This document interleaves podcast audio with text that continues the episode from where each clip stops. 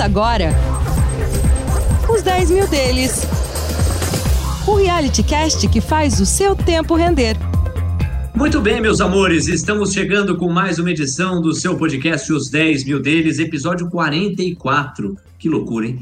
44 episódios deste reality em que a gente começou com 10 mil e estamos na casa dos 13 mil reais já aproveito para passear com você pelos números dessa semana. Nossa carteira ficou em R$ 13.120 ou R$ 13.120, uma alta de 0,5%, e a gente deixou o Ibovespa ver navios. Se você pegar o recorde da semana, o Ibovespa recuou 0,9% a 113.750 pontos. O dólar, nesse recorde semanal, acabou aumentando 2%, moeda americana negociada a R$ 5,66, a pressão cambial não arrefeceu. E daqui a pouco a gente vai dimensionar os destaques aí da carteira, mas a gente começa com os fatos da semana. Não sei antes eu saudar o nosso capitão aqui nesse podcast, aquele que é responsável pelas estratégias, Carlos Castrucci. Seja bem-vindo, vamos juntos para mais uma. Fala, Léo. Vamos lá, né? Tem coisa para explicar hoje, tese nova no radar, né? Pois é, daqui a pouquinho tem a revelação da semana. Você que gosta de diversificação, hoje a diversificação vai ser geográfica. Tem um papel que não é brasileiro e que o Carlos colocou na carteira. Hoje tem bastante assunto, até por isso eu vou bem dinamicamente passar pelos principais fatos da semana. Covid, Covid, Covid, Covid. Não tem jeito. A vacinação no Brasil ainda está emperrada, ainda não descambou. Hoje eu fiquei sabendo de uma iniciativa, o Paulo Guedes anunciou ao lado dos empresários do sócio da Van, né, o Luciano, e o Carlos Wizard, de 10 milhões de doses que vão acelerar o campo de imunização brasileira, assim como outras parcerias que estão sendo feitas para fazer com que a vacinação seja mais rápida. Sem isso, a economia não vai voltar ao nível que poderia atingir. A gente viu em janeiro e fevereiro uma movimentação econômica bastante forte, mas já travou tudo para março de novo em função desse trágico número aí de 300 mil mortes. A pandemia, vez ou outra, vai lá e descamba. Agora a gente está vendo um pior momento nesse sentido. Dependemos de imunização e a pressão do Centrão sobre a presidência da República está fazendo efeito. É, um ano depois, pasmem, o Jair Bolsonaro fez um comitê para acelerar a solução de maneira integrada na busca aí para virar o jogo da pandemia. A pressão da opinião pública, a queda na popularidade dele e a pressão também do Centrão, tudo isso junto acelerou o processo. Vamos destacar aqui também, ó, no Brasil, é, a gente pode falar do relatório trimestral de inflação divulgado pelo Banco Central, aliado ao discurso de Roberto Campos Neto, que deu uma acalmada nos mercados, ou no mercado brasileiro, ao falar que ao que tudo indica, o aumento de maio vai ser de 0,75 ponto percentual na Selic, levando ela a 13,5%. O mercado chegou a cogitar que isso pudesse acontecer com mais força ainda, de repente mais um ponto percentual já em maio, uma projeção mais forte da Selic, de repente até ultrapassando até o final do ano a taxa neutra ali de 5%, 4,5%, 5%. Campos Neto deu uma acalmada no mercado ao dizer que as teses não mudaram e que ele não vê espaço, não enxerga nesse momento um rompimento aí tão forte assim na Selic. Isso diminuiu bastante a inclinação da curva de juros, contribuiu para uma virada na cara dos DIs. É, muito estresse no mercado de dólar e de juros em função de tudo isso. A fala do Campos Neto acabou sendo um alento, mas a pressão cambial não arrefeceu, o dólar subiu, chegou a R$ 5,66, como eu registrei há pouco, uma alta de 2%. E no exterior, os yields, o rendimento da título ou dos títulos de dívida americana no prazo de 10 anos, deram uma estagnada ali na casa de 1,60%, parecem ter encontrado uma certa estabilidade. O S&P caiu 0,1% na semana. E a notícia que contaminou muito os países emergentes foi demitido intempestivamente o presidente do Banco Central da Turquia, que subiu a taxa de juros dos turcos de modo a combater a inflação. O presidente da Turquia entendeu que a medida foi equivocada, que não se combate a inflação aumentando a taxa de juros. E numa canetada, tirou o presidente do Banco Central lá da Turquia. O mercado reagiu pessimamente mal, né? Porque é uma medida populista ao máximo, não, não vamos encarecer o preço do dinheiro, mantém os juros ali é, mais baixos. Foi de 17% para 19% para arrefecer a inflação. Mas não, medida populista prevaleceu e o presidente do Banco Central foi demitido. Claro que a lira turca despencou, o dólar se valorizou muito frente a ela, e em alguma medida isso contaminou o câmbio de outros países emergentes. Fotografia da semana é essa, né, Carlos? Os destaques internacionais e o destaque, ou os destaques nacionais. Algum comentário aí, algum complemento? Perfeito, Léo. Primeiro, só destacar aí a importância da autonomia do Banco Central, né? A gente, é. a gente não sabe ainda se vai funcionar ou não, mas se funcionar como está previsto, esse tipo de caso dificilmente vai acontecer aqui no Brasil. E isso traz uma segurança para a economia de uma forma geral, né? Isso acaba cortando medidas populistas na, na política monetária também. E, assim, só para comentar, é claro que a gente, no Brasil, a gente sempre tem essas questões políticas, esses barulhos que contaminam, de certa forma, o mercado, mas o que realmente impactou o mercado nessa semana, especificamente no Brasil, fora a questão do Covid, é claro que está impactando os mercados ao redor do mundo, é justamente a questão da Turquia, né? Por se tratar de um país emergente, assim, quando você tem que pensar que o investidor internacional, estrangeiro, ele olha países emergentes, e Turquia é um país emergente, Brasil é um país emergente, é, é quase que tudo a mesma coisa, assim, para eles. Então, quando você sobe o risco de um país emergente, como é o caso da Turquia, automaticamente os fundos estrangeiros, os governos estrangeiros que investem em países emergentes ligam um sinal de alerta e isso acaba impactando o mercado brasileiro também, inevitavelmente. Então, por isso que a gente viu principalmente esse estresse no dólar e nas taxas de juros aqui, que, na minha opinião, estão em patamares já, de certa forma, distorcidos. Né? A gente pega os juros longos ali, passando de 9% ao ano, assim, é algo que eu acredito que não tem mais muito como ir para cima, desde que não seja feita nenhuma bobagem muito grande em Brasília. Boa, Carlão. E vamos falar da nossa carteira. A carteira que ganhou do Ibovespa subiu meio por cento, enquanto o índice recuou 0,9%, repetindo aí a dobradinha. O destaque positivo, papéis da Lavi, crescimento de 6,7%, e o destaque negativo, Yoship Maxion, um tombo de 3,8%. Quais os comentários que a gente pode fazer desses destaques para a gente já passar para a revelação da semana? Vamos lá para os Estados Unidos já já. Diga, Carlos. Bom, acho que assim a diferença da performance da carteira para o Ibovespa foi muito a questão da baixa exposição a empresas comoditizadas, né? Foram as que mais sofreram essa semana. E questão da Lavi, nenhum fato novo, mas subiu de novo, acho porque está barato. E a IOSP, mesma coisa da semana passada também, a questão dos, da volta dos lockdowns, principalmente na Europa, isso impacta a operação da empresa na União Europeia e isso acaba assim, atrapalhando o preço da, do, das ações da empresa, mas nada novo. É, o petróleo derreteu, tanto o WTI quanto o Brent em função de todas as restrições de circulação, sobretudo por parte da Alemanha, que acaba sendo um termômetro né, da economia mundial, arrefeceu é, ali a certa tranquilidade, aumentou muito a restrição, o rigor, e com isso, movimentação, de um modo geral, fica impactada, preço do petróleo despencou, a Yoship Maxion depende de circulação, depende de movimentação de, de carro, de caminhão, faz as rodas, então, natural que haja um reflexo negativo. A gente vai para a revelação da semana. Quando a gente falou de diversificação, num dos primeiros episódios, o Carlos falou que há várias maneiras de se diversificar. Uma das maneiras é a diversificação geográfica, ou seja, alocar em recursos que não estejam apenas e tão somente no Brasil, no nosso caso aqui, mas que estejam em outros países. E a gente vai dar esse passo agora. Senhoras e senhores, o Facebook passa a compor a nossa carteira de investimentos. Então vamos falar desse passo, da sua decisão, contar um pouquinho da empresa. Diga lá, Carlos. Bom, vamos lá, Léo. Acho que a questão da decisão, assim, é sempre importante a questão da diversificação geográfica, né? É, a grande questão aqui, que sempre me traz um pouco de cautela, é o patamar do dólar. A gente sabe que, por ser um investidor brasileiro, quando você investe numa ação estrangeira, você está exposto à variação do dólar e com o dólar nesse patamar, eu acho que o risco é, é, relativamente grande, a não ser que seja um patrimônio que você pretende manter em dólar, que não é o caso do fundo, né?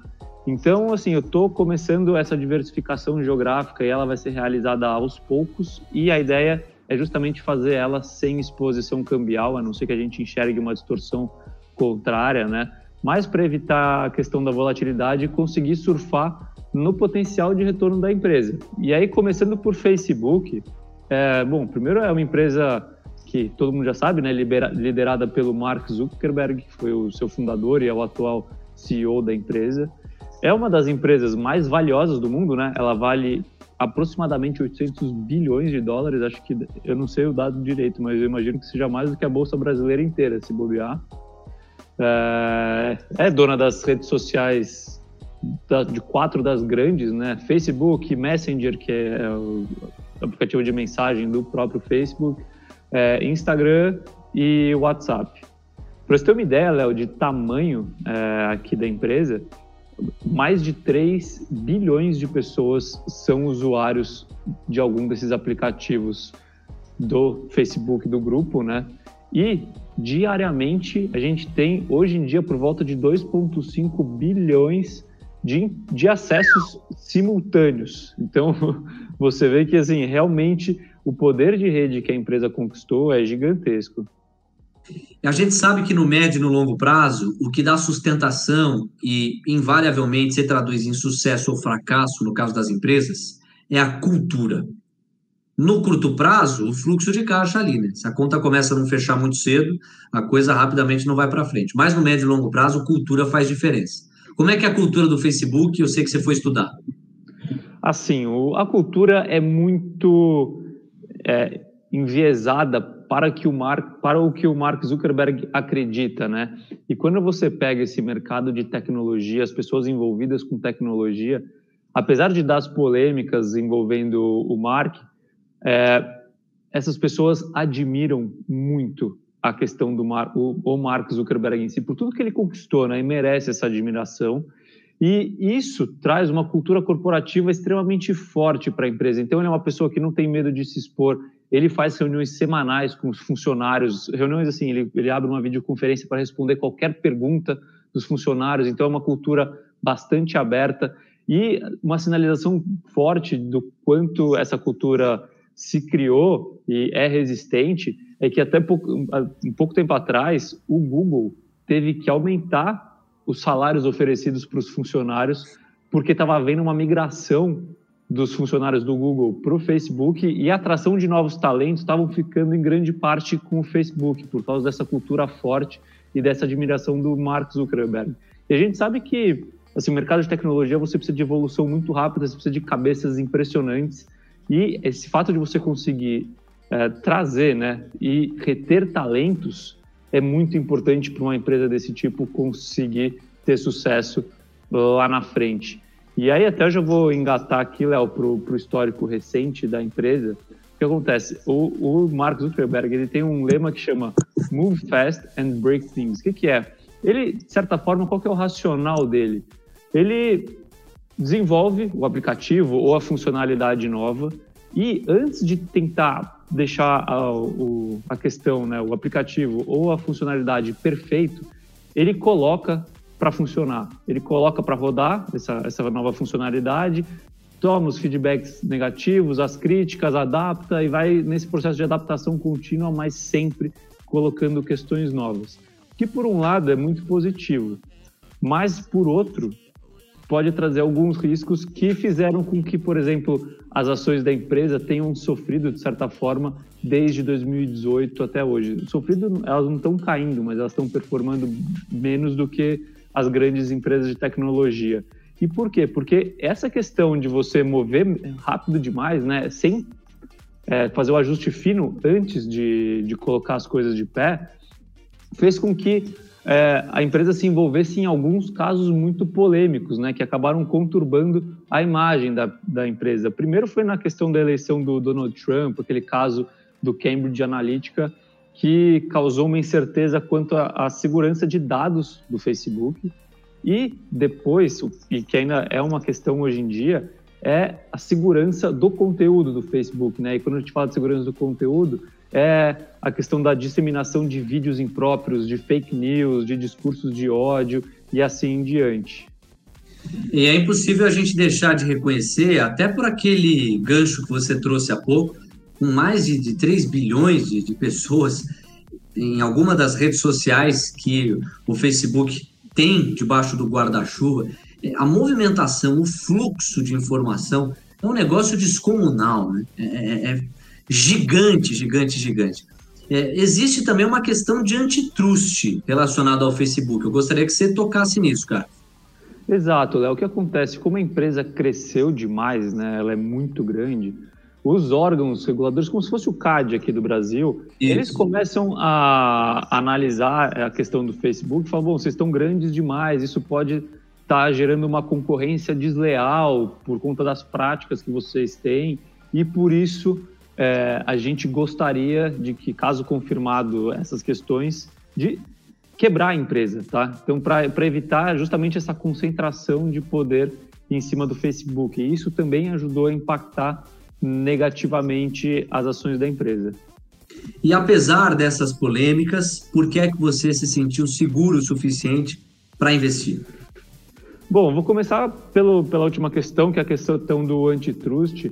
Que acontece, assim, se você conversar com alguns juristas, você acha vários, vários artigos sobre essa, esse caso do Facebook é, online, é, é, muito difícil você provar que uma empresa está praticando, tá, é, praticando, fugiu a outra palavra, então vou repetir, praticando práticas desleais é, com questão à concorrência dos, com seus concorrentes, porque é uma empresa onde os seus usuários não pagam nada, né? Elas fornecem um serviço gratuito. Então, por essa questão, fica muito difícil você dizer que a empresa está praticando pra, é, questões desleais com seus concorrentes, porque não, ela não está abaixando o preço para tentar quebrar um concorrente nem nada. É um serviço que é gratuito e ela cresceu por conta da qualidade do serviço. Então esse risco, de certa forma, ele é baixo, tá? Segundo ponto, é, a empresa aprende com os erros e consegue corrigi-los. Então, a questão da segurança de dados, ela, o Facebook aperfeiçoou muito de lá para cá, tanto é que a gente não viu nenhuma questão de escândalo agora nas eleições de, de 2020, né, dos Estados Unidos, e a questão de segurança do conteúdo. Você tem algumas estatísticas do Facebook. Hoje em dia, quando a questão são vídeos, né, então vídeos impróprios, vídeos de suicídio é, e coisas em diante, a, a, estatística do Facebook é ela consegue eliminar automaticamente já aproximadamente 99% desses vídeos com conteúdo impróprio. Então, assim, o, o, é uma empresa que vive aprendendo e evoluindo e melhorando, sabe? Então isso é um ponto muito positivo para uma empresa desse gênero. Outro ponto, ainda na questão qualitativa, Léo, que vale a pena destacar, é a visão de negócio do Mark Zuckerberg especificamente, né? E a capacidade de adaptação da empresa. E aqui eu trago alguns exemplos, né? O negócio inicial do Facebook é o Facebook. E quando ele viu o, o, crescimento e o potencial do Instagram, por exemplo, que não tinha nenhum real de faturamento naquela época, ele pagou uma fortuna na época, que era um bilhão de dólares pelo Instagram, é, porque ele enxergava esse potencial e essa ameaça competitiva. Na época foi super criticado isso e hoje em dia o Instagram é uma empresa de centenas de bilhões de dólares, talvez valha mais até do que o Facebook é, por si só, né? Só o aplicativo do Facebook. Fez a mesma coisa com o WhatsApp, comprando o WhatsApp quando enxergou esse potencial, inclusive de sinergia entre os aplicativos. E quando ele não conseguia comprar, né, foi o caso do Snapchat e do TikTok, por exemplo, ele criou Stories, que hoje em dia é uma febre, e o Reels né, no Instagram, que está pegando tração também. Então você vê que assim é uma empresa com uma capacidade de adaptação extraordinária. E aí tem aquela última questão aqui que, de redes sociais, que assim, quanto mais gente usando, e no caso a gente tem 3 bilhões, que é quase metade da população mundial, quanto mais gente usando as redes sociais, mais forte a rede social se torna e menor é a, é a probabilidade da, da rede social perder pessoas, né? Porque as pessoas têm esse senso de, de sociedade, essa necessidade de estar fazendo o que as outras pessoas estão fazendo. Então, quanto maior a rede, mais gente próxima a você na rede, mais você quer entrar na rede e isso traz uma força que é exponencial, é como se fosse um ganho de escala da empresa. Carlos, é aquela história. A força da rede são seus atores. Né? Quanto mais gente você tem, mais forte ela fica. E aí, por isso que eu insisto, a cultura faz diferença no médio prazo. Não faz tanto tempo existia o Orkut. O Orkut era uma rede com muita gente. Só que o Orkut, diferente do Facebook, não soube aprender com os próprios erros, ver, avaliar os concorrentes e melhorar a si mesmo para competir à altura. E o Facebook, por tudo isso que você destrinchou, tem uma agilidade, uma perspicácia muito rápida na hora de contornar, ajustar a rota, fazer ajustes finos, ou mesmo jogar com as cartas que o poder assegura a uma empresa que cresceu da maneira como cresceu e até mesmo comprar, né, para ganhar, fazer ali as suas rodadas de pedido e conseguir aumentar ainda mais os tentáculos, né? É de fato um canhão. E vamos colocar os números desse canhão que certamente você investigou, analisou, calculou, planilhou. Vamos falar aí dos múltiplos. Agora é a parte que eu mais gosto, né, Léo? É, eu sei. É só para dar uma contextualização. O que interessa para mim está aqui. Brincadeira, claro que tudo interessa, mas vamos lá, vamos falar de número aqui. Acho que o primeiro ponto que é importante destacar é quando a gente fala da qualidade do balanço da empresa, né? E por se tratar de uma empresa que, assim, quase não tem custo fixo, né? Tem custo de tecnologia e ela investe em tecnologia conforme ela cresce. É uma empresa que simplesmente não tem dívida, é zero dívida, tá? Ela não tem dívida, nunca se endivida porque ela não precisa disso. Ela consegue crescer sem se alavancar e sem investir muito em infraestrutura física. Não é uma empresa de capital intensivo, é uma empresa de tecnologia, de serviço. Segundo ponto, é uma empresa com margem de lucro alta, uma empresa com mais de 30% de margem de lucro, então você vê aí que é uma empresa que tem uma certa gordura, né? O negócio é sólido e ela tem uma gordura para investir mais um ano ou num outro, gastar um pouco mais no ano, e mesmo assim é uma empresa que consegue gerar lucro. E aí, vindo para os números, então, é uma empresa que hoje, quando a gente fala de múltiplo, ela está negociando um, um múltiplo de preço por lucro, com o lucro já de 2020 contabilizado de 27 vezes, tá? E quando a gente fala do preço por lucro estimado para o lucro de 2021, ela negocia é, um multiplicador de 21, de 21 vezes. Então, pegando o múltiplo aqui, Léo, e aí o que a gente tem que comparar? O que define se o múltiplo está caro ou está barato? É o crescimento que a empresa tem potencial de entregar, tá? E quando a gente fala do Facebook, nos últimos três anos, a empresa cresceu seu lucro mais do que 30% ao ano. Então, você vê que é uma empresa que vem entregando lucro nos últimos anos. E se você aumentar esse, esse horizonte, você vai ver que esse número fica ainda maior, né? Porque a base de comparação é menor. É, quando você fala de projeções de lucro futuro, então é uma empresa que vem gerando lucro. A segunda questão é, ela tem capacidade de continuar crescendo esse lucro? E se você pegar as projeções da empresa, é uma empresa que deve continuar crescendo seus lucros num horizonte relevante, tá, de 15 a 20% ao ano. Isso, no mínimo, pelos próximos cinco anos. E, na minha opinião, essas projeções têm grandes chances de acontecer. Tá? A empresa tem grandes chances de entregar esse crescimento de dois dígitos, né, que é um crescimento bom. E antes de entrar nos motivos do porquê eu acredito nisso, quando você pega uma empresa crescendo de 15 a 20% ao ano, com um múltiplo ali de 25, vai, 27 na média, você está pagando barato. Por mais que o múltiplo seja relativamente alto, a empresa entregando esse crescimento, a empresa fica barata do ponto de vista de múltiplo, tá? E, voltando então aqui, por que, que eu acho que essa empresa pode entregar esse crescimento todo, Léo? Primeiro de tudo, assim, 90% do faturamento da empresa é com publicidade. Então, com impulsionamento de posts, com publicidade paga e assim em diante. E até uma questão assim, um amigo meu abriu meu olho é, uma vez, a gente estava conversando e ele me falou, ele falou, nossa, eu se eu tivesse um dinheiro, eu com, certeza investiria em Google e, Facebook. Eu falei, pô, por quê? E aí ele, ele me trouxe uma, um fato que é tão óbvio que a gente não enxerga, que é o seguinte, qualquer empresa que você conversa, ou mesmo os IPOs que saem, quando você pega o, o, a apresentação da empresa, todas elas falam que vão destinar uma parcela relevante dos seus recursos para publicidade no Google e no Facebook. Então, só do, do crescimento econômico e do, da migração da mídia offline para mídia online, isso deve trazer um, um aumento de faturamento de lucro, tanto para Facebook quanto para Google, relevante assim nos próximos anos, tá? E a penetração desse da publicidade online tende a aumentar ainda, ainda cada vez mais, ainda mais com a quantidade de pessoas consumindo o conteúdo e com a capacidade de direcionamento do conteúdo que você consegue ter, principalmente numa rede social. E até assim, por que, que eu acho que tem mais potencial de crescimento, por exemplo, no Facebook do que no Google, na questão de de publicidade. O Google tem outros negócios também, né?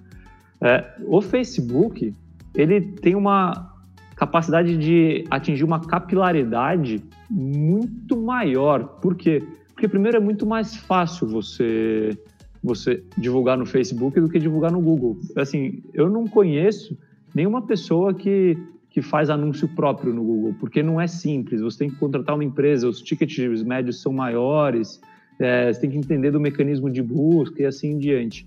Quando a gente fala do Facebook, aqui eu vou, vou focar no Instagram, assim, uma pessoa pode simplesmente optar por impulsionar seu perfil pessoal, clica lá, escolhe o público que ele quer e manda. Uma loja pode fazer aquela lojinha virtual e, e pagar publicidade por isso, ou uma empresa pode pagar uma publicidade mais forte, né, aquele impulsionamento direcionado também. Então você consegue atingir tanto uma pessoa com uma pessoa física quanto uma pequena empresa, quanto uma empresa gigante. Você tem uma, capa, uma capilaridade muito grande e por conta do preço menor e da maior facilidade. Então, para mim, isso faz com que a penetração de publicidade no Facebook tende a aumentar, tenda a aumentar cada vez mais.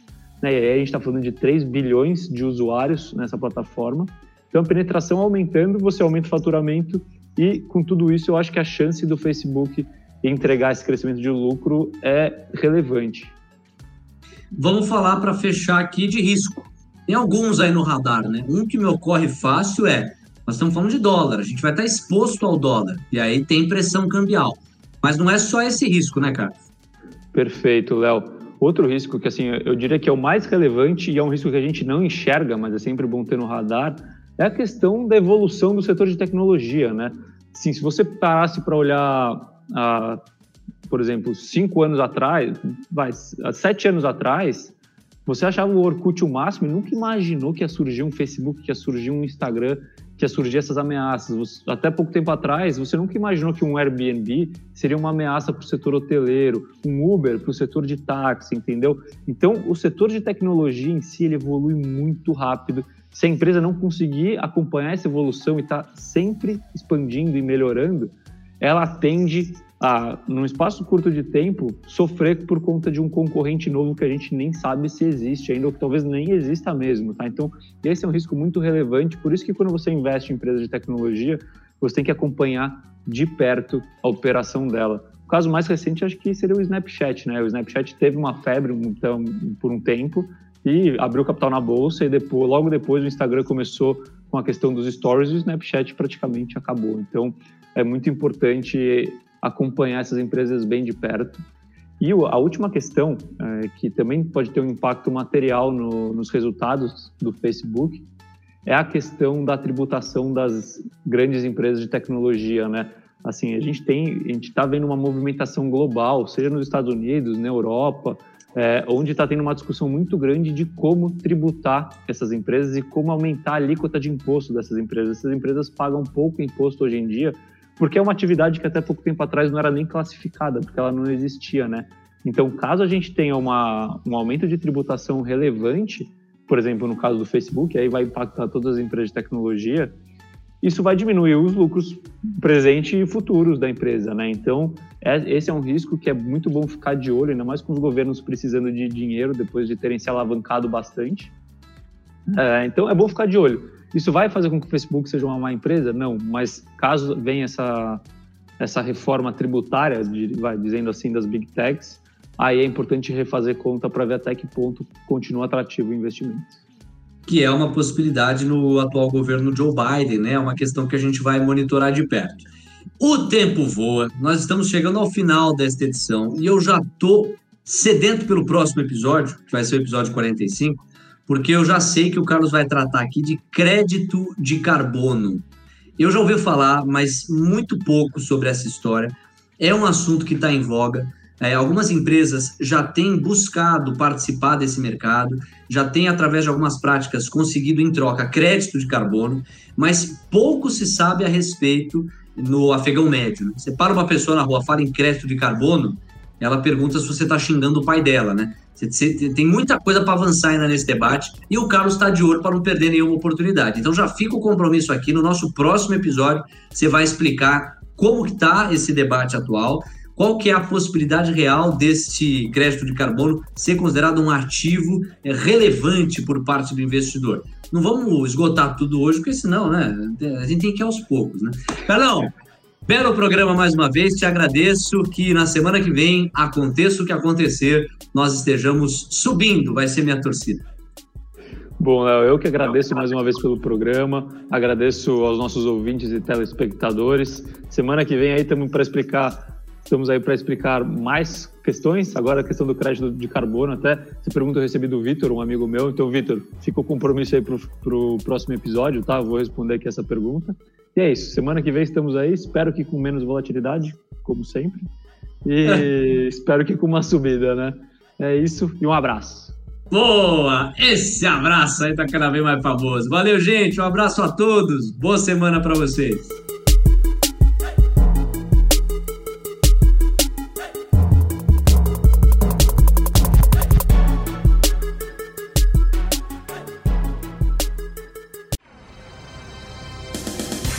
Semana que vem tem mais, uns 10 mil deles. Disclaimer. As opiniões dadas pelo gestor de recursos Carlos Castrucci sobre empresas de capital aberto e demais ativos financeiros investidos por ele podem configurar conflito de interesse com você, ouvinte. Deste modo, reflita sobre a precisão e a validade dessas opiniões a partir dos seus próprios critérios, Além disso, qualquer comentário sobre investimentos reflete única e exclusivamente a opinião do Carlos. Não se trata de qualquer recomendação de investimento. Ressaltamos ainda que a participação dele não tem como objetivo a venda dos serviços da Roa Asset Management, empresa da qual é sócio e por onde realiza os investimentos dos 10 mil reais iniciais do projeto. O investimento destes recursos vem sendo realizado pelo Carlos da mesma forma como são investidos os recursos dos clientes da ROA. O projeto Os 10 mil deles persegue as melhores práticas mundiais para o mercado financeiro na atuação de Carlos como gestor de recursos. Assim, ele não vai comunicar alterações na estratégia de investimentos antes de executá-las para os próprios clientes.